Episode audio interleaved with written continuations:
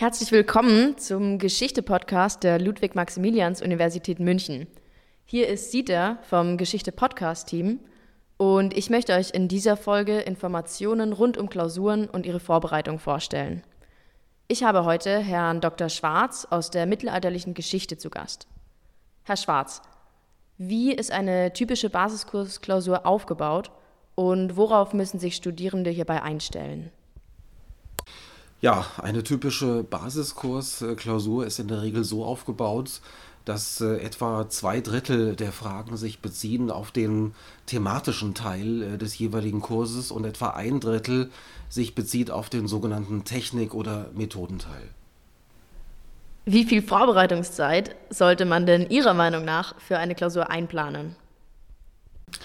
Ich würde unbedingt empfehlen, dass man jede Woche nach der jeweiligen Sitzung sich die Sache noch einmal vornimmt, das äh, durchliest, sich selber vielleicht auch abfragt.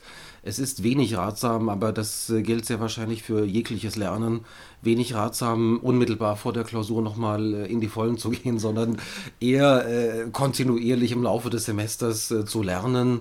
Und ich würde schon meinen, dass also pro Sitzung etwa zwei Stunden ausreichen. Was ist prinzipiell klausurrelevant und wie können Studenten klausurrelevante Informationen im Kurs überhaupt erkennen? Das ist natürlich aus Sicht der Studierenden die 100.000 Dollar Frage. Jeder Student hätte natürlich liebend gerne, äh, dass man sofort erkennt, was klausurrelevant ist und was nicht. Äh, das ist bestimmt von Fall zu Fall auch unterschiedlich oder kann unterschiedlich sein. Ähm, in meinen eigenen Kursen sieht es so aus, dass ich äh, sehr intensiv, was diesen Technik- und Methodikteil mit einer PowerPoint-Präsentation arbeite, in der natürlich nicht alles erklärt, nicht alles gesagt wird, anhand äh, der man aber doch äh, die wesentlichen Informationen, die für die Klausur relevant sind, wie ich meine, doch sehr gut erkennen kann. Können Sie hierfür vielleicht auch Lerntechniken oder irgendwelche Tipps vorschlagen?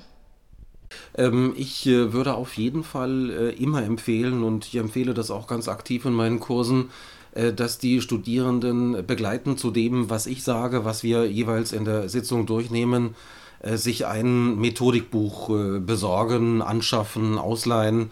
Da gibt es für jede Teildisziplin der Geschichte die entsprechende Literatur, die das doch alles in allem sehr, sehr schön und auch individuell zugeschnitten dann erklären. ich würde immer mit einer solchen Lektüre neben dem Kurs arbeiten und mir anhand der Lektüre äh, versuchen auch nochmal das klarzumachen, was für die jeweilige Sitzung dann äh, wichtig war. Und ich würde auf jeden Fall also auch mit den Mitschriften, die man im Kurs selber anfertigt, äh, versuchen zu arbeiten.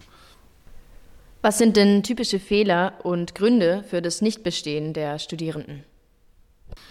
Ja, typische Fehler für ähm, das Nichtbestehen bei Klausuren ist, ähm, ich würde schon sagen, also auch wenn es ein heikles Thema ist, ist einfach zunächst einmal die mangelnde Anwesenheit. Äh, ich äh, meine schon, dass dieser Technikteil alles in allem so zugeschnitten ist, dass man ihn ohne größere äh, Mühen und Verrenkungen auch bestehen kann, wenn man einfach nur präsent ist und ein wenig sich bemüht, die Dinge nachzuvollziehen, äh, die dort abgelaufen sind. Ich würde auf jeden Fall äh, immer raten, in diese Methodikteile, also so unbeliebt sie sein mögen, äh, auch äh, zu kommen und äh, das versuchen zu rekapitulieren. Äh, ehrlich gesagt ist es keine große Mühe und keine große Anstrengung, äh, das zu bestehen, wenn man da war und das versucht hat, einigermaßen nachzuvollziehen und ein wenig auch um eine, um eine Festigung des Wissens sich bemüht. Dann darf ich mich ganz herzlich bei Ihnen bedanken, Herr Schwarz auch im Namen unseres gesamten Podcast-Teams. Wenn ihr Fragen, Anregungen oder Kritik habt, meldet euch gerne bei uns. Unseren Kontakt findet ihr in der Podcast-Beschreibung. Wir freuen uns von euch zu hören. Bis bald bei der nächsten Folge unseres Geschichte-Podcasts.